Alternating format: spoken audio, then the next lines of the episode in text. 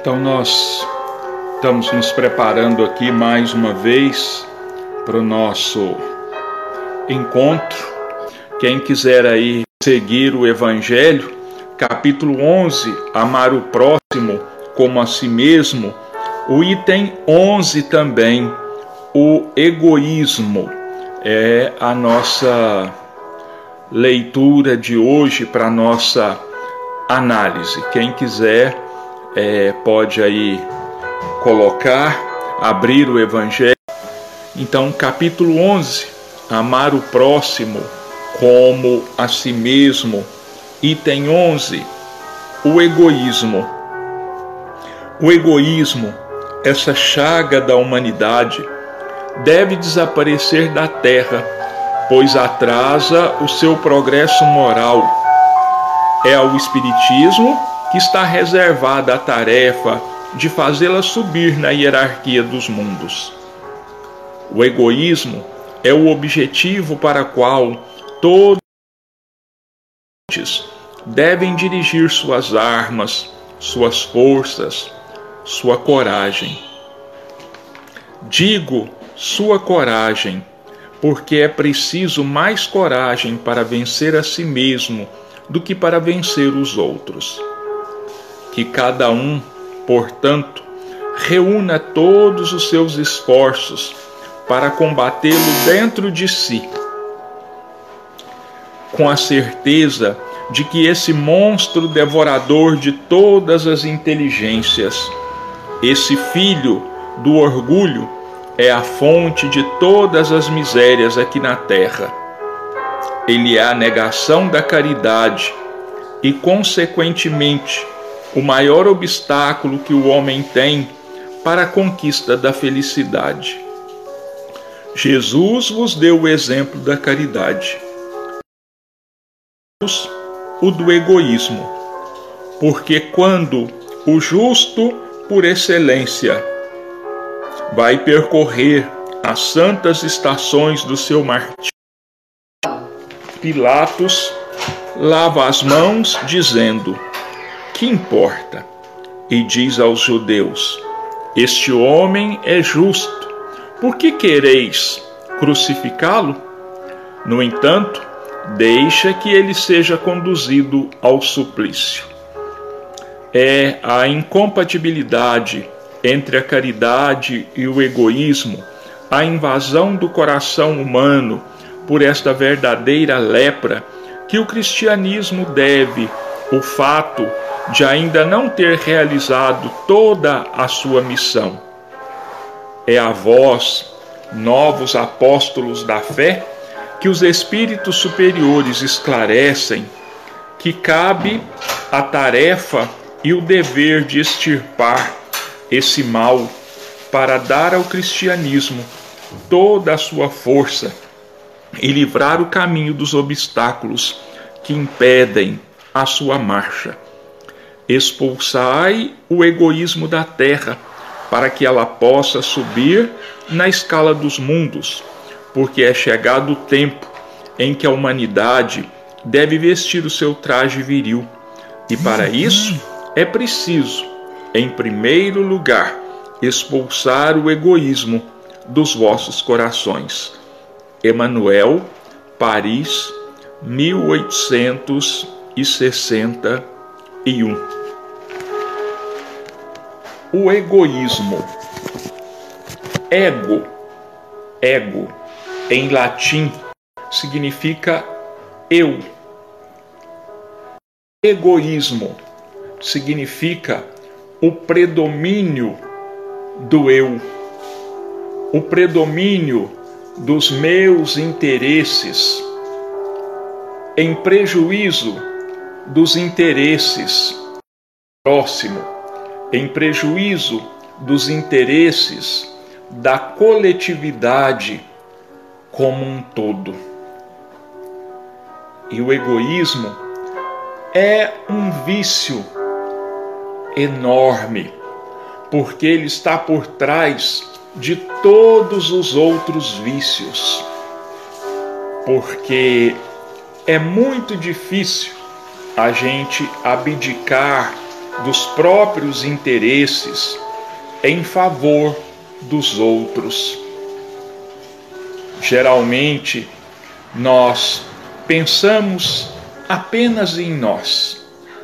Nós buscamos satisfazer primeiro as nossas necessidades e depois, se tiver como, nós pensamos no nosso próximo. Nós temos relatos de pessoas, de grandes espíritos que se engrandeceram ainda mais pelo sacrifício em favor do próximo. Conseguiram superar o egoísmo e conseguiram colocar os interesses do próximo em primeiro lugar. O Kardec, numa de suas revistas, ele entrevista duas senhoras. Eu não me lembro se eram irmãs, se eram é, pessoas, é, eram conhecidas, claro, moravam na mesma casa, na mesma residência, e lá na França. E a região em que eles viviam estava passando por um período de grandes dificuldades, inclusive dificuldades de abastecimento. A fome rondava naquela região. E essas duas mulheres, elas tinham um amigo em comum. Ele era um trabalhador, só que o que ele ganhava era insuficiente para o seu sustento. O que, que elas começaram a fazer? Elas começaram a alimentar aquele homem. E ele perguntava assim: Mas eu estou almoçando, eu estou jantando, e vocês? Não, nós já almoçamos ou nós já jantamos. E isso chegou a um ponto que aquelas duas pessoas se enfraqueceram tanto que elas desencarnaram por inanição, por falta de alimentação. E o Kardec então convida essas do, esses dois espíritos e tem uma conversa muito instrutiva com elas, onde elas falam da necessidade de se combater o egoísmo nos nossos corações, de nós colocarmos os interesses do nosso próximo acima dos nossos próprios interesses. E temos relatos também de durante a Segunda Guerra Mundial, alguns médicos na Alemanha, na Rússia, quando a Alemanha percebeu, os alemães perceberam que a Alemanha ia perder a guerra, o governo, as autoridades resolveram restringir a alimentação, o auxílio, a distribuição de remédios. As instruções eram só medicar e só alimentar aqueles elementos, aqueles soldados que ainda tinham alguma possibilidade de recuperar a saúde e voltarem a empunhar as armas na guerra a favor dos seus países. Muitos médicos ao receberem a sua ração, quer dizer, o seu alimento, eles passavam esse alimento para aqueles doentes mais enfraquecidos. E vários, assim como aquelas a história do Allan Kardec, do relato do Kardec, também eles vieram a desencarnar por inanição, por fome nós precisamos combater o egoísmo em nós. E o Espiritismo é um meio muito eficaz, se bem compreendido, se bem entendido, se bem praticado. Acima de tudo, ele vai ser de grande auxílio para que possamos então acabar, neutralizar esse egoísmo que existe. Eu selecionei aqui dois textos para nossos comentários nesta manhã de hoje. Um é o capítulo 18 do livro Os Mensageiros. Só que eu não vou ler é, esse esse capítulo. Ele, é, eu não vou ler ele inteiro porque vai tomar é, muito é, o nosso tempo. Então, eu vou ler apenas alguns trechos, às vezes vai ficar meio difícil de entender, mas os nossos irmãos podem depois pegar o livro, Os Mensageiros, no capítulo 18. O capítulo 18 tem o título de Informações e Esclarecimentos. É uma reunião que está ocorrendo numa instância espiritual chamada é, Mansão da Paz, que é dirigida pelo irmão Alfredo. Ela está entre localizada entre o nosso lar e a terra. Então, é, André Luiz e Aniceto e sua caravana fizeram lá uma parada para refazerem as suas forças, as suas energias. E na conversa é, surgiu esse, esses, essas três colocações aqui que eu vou ler para nós. Aniceto voltou a considerar após silêncio mais longo. Estive pessoalmente a semana passada em Alvorada Nova, que fica em zonas mais altas, e vim a saber que avançados núcleos de espiritualidade superior dos planetas vizinhos, desde as primeiras ações desta guerra, esse livro foi escrito durante a eclosão da Segunda Guerra Mundial. Determinaram providências de máxima vigilância nas fronteiras vibratórias mantidas conosco. Ensinam-nos os vizinhos beneméritos que devemos suportar nos próprios ombros toda a produção de mal que levarmos a efeito somos finalmente a casa grande, obrigada a lavar a roupa suja nas suas próprias dependências. Então, olha, é, as nossas iniquidades também podem influenciar os outros, os outros lares, as outras cidades, os outros países.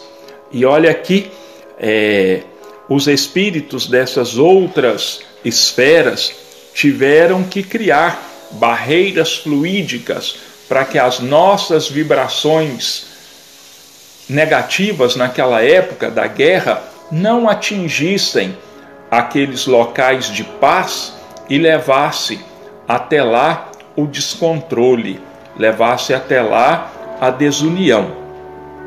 Sorrimos todos com esta comparação.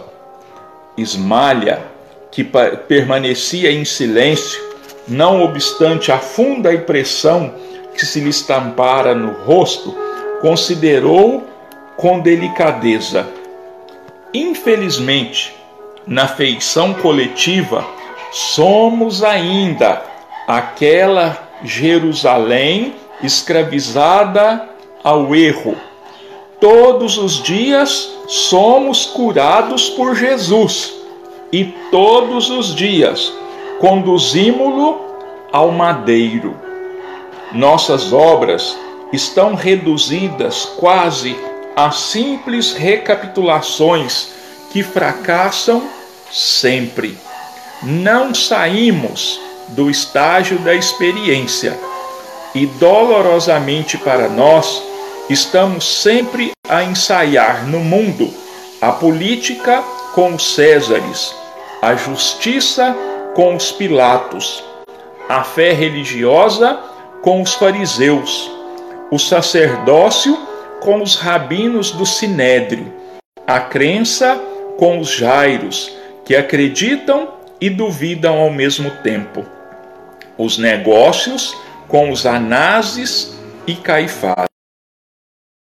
Passo, não poderemos prever a extensão dos acontecimentos cruciais. Então, olha, nós traímos Jesus todos os dias. Todos os dias. Olha, ela usa aqui comparações muito profundas, né? dizendo que nós estamos muito mais ligados aos Césares, quer dizer, às coisas materiais, ao egoísmo, aqui simbolizado por Pilatos, e a leitura de hoje foi o egoísmo, e o Emanuel fala do egoísmo de Pilatos, né? Nós estamos na fé religiosa como os fariseus, quer dizer, nós apenas fingimos fé, nós apenas fingimos devoção e assim por diante. Continuando, porque senão o nosso tempo vai passar, é, a parte até mais importante que eu queria destacar é justamente essa aqui, que eu vou ler, que mostra para nós o poder da oração, o poder benéfico da oração. Encantados com a definição ou com as definições ouvidas, aventurei-me a dizer: como é angustiosa, porém, a destruição pela guerra. Nesses tempos, contudo, observou Alfredo bondosamente, a prece é uma luz mais intensa no coração dos homens. Vou repetir. Nestes tempos, contudo, a prece é uma luz mais intensa no coração dos homens. Bem se diz que a estrela brilha mais fortemente nas noites sem luz. Imaginem que, para a recepção aos desencarnados em desespero, já fui mais de uma vez aos serviços de assistência na Europa. Há dias, há dias, em missão dessa natureza, fomos, eu e alguns companheiros, ao céu de Bristol. A cidade inglesa estava sendo sobrevoada por alguns aviões pesados de bombardeio as perspectivas de destruição eram assustadoras. No seio da noite, porém, destacava-se à nossa visão espiritual um farol de intensa luz. Seus raios faiscavam no firmamento. Bombas eram arremessadas ao solo. A chefia da expedição recomendou nossa descida no ponto luminoso. Com surpresa, verifiquei que estávamos numa igreja cujo recinto devia ser quase sombrio para o olhar humano, mas altamente luminoso. Que alguns cristãos corajosos reuniam-se ali e cantavam hinos. O ministro do culto lera a passagem dos Atos em que Paulo e Silas cantavam à meia-noite na prisão e as vozes cristalinas elevavam-se ao céu em notas de fervor e confiança. Enquanto rebentavam estilhaços lá fora, os discípulos do Evangelho cantavam, unidos em celestial vibração de fé viva. Nosso chefe mandou que nos conservássemos de pé diante daquelas almas heróicas que recordavam os primeiros cristãos perseguidos em sinal de respeito e reconhecimento. Ele também acompanhou os hinos e depois nos disse que os políticos construiriam os abrigos antiaéreos, mas que os cristãos edificariam na terra os abrigos antitrevosos. Os políticos construiriam os abrigos antiaéreos, mas que os cristãos edificariam na terra os abrigos antitrevosos. Às vezes, concluiu o senhor do castelo em tom significativo, é preciso sofrer para compreender as bênçãos divinas. Então, eu queria dizer a todos a importância da oração, a beleza da oração, a segurança e a tranquilidade que a oração nos traz. Eu não vou comentar, mas eu vou apenas ler, porque nosso tempo já está é, já está bastante avançado, faltam é, pouco mais de cinco minutos, mas eu vou ler para nós uma página do, do livro Emanuel, do Chico Xavier e Emanuel, o capítulo 1, direcionado. O título é As Almas Enfraquecidas. Minhas palavras de hoje são dirigidas aos que ingressam nos estudos espiritistas, tangidos pelos azorragues impiedosos do sofrimento. No auge das suas dores, recorreram ao amparo moral que lhes oferece a doutrina e sentiram que as tempestades amainavam. Os corações reconhecidos voltavam voltavam-se então para as coisas espirituais. Todavia, os tormentos não desapareceram. Passada uma trégua ligeira, houve recrudescência de prantos amargos. Experimentando as mesmas torturas, sentem-se vacilantes na fé e baldos do entusiasmo das primeiras horas, e é comum ouvirem-se as suas exclamações: Já não tenho mais fé, já não tenho mais esperanças. Invencível abatimento invade-lhes os corações tíbios e enfraquecidos na luta desamparados na sua vontade titubeante e na sua inércia espiritual. Estas puderam penetrar o espírito da doutrina, vogando apenas entre as águas. Pergunta-se às vezes por que razão não obstam os espíritos esclarecidos que em todos os tempos acompanham carinhosamente a marcha nos, dos acontecimentos do orbe, as guerras que dizimam milhões de existências e empobrecem as coletividades, influenciando os diretores de movimentos subversivos nos planos de gabinete. Inquire-se o porquê das existências amarguradas e aflitas de muitos dos que se dedicam ao Espiritismo, dando-lhes o melhor de suas forças e sempre torturados pelas provas mais amargas e pelos mais acerbos desgostos. Daqui contemplamos melancolicamente essas almas desesperadas e desiludidas, sabem encontrar além das puerilidades da vida. Em desencarnando, não entra o espírito na posse de poderes absolutos.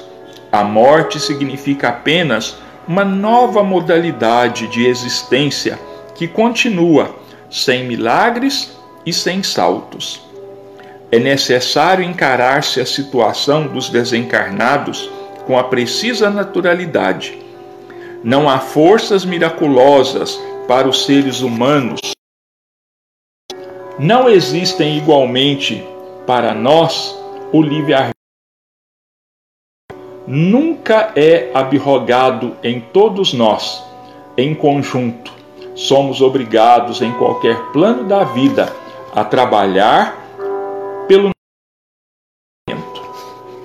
a prece. Estou acabando, é a última, a última parte. Faz-se preciso que o homem reconheça a necessidade da luta como a do pão cotidiano.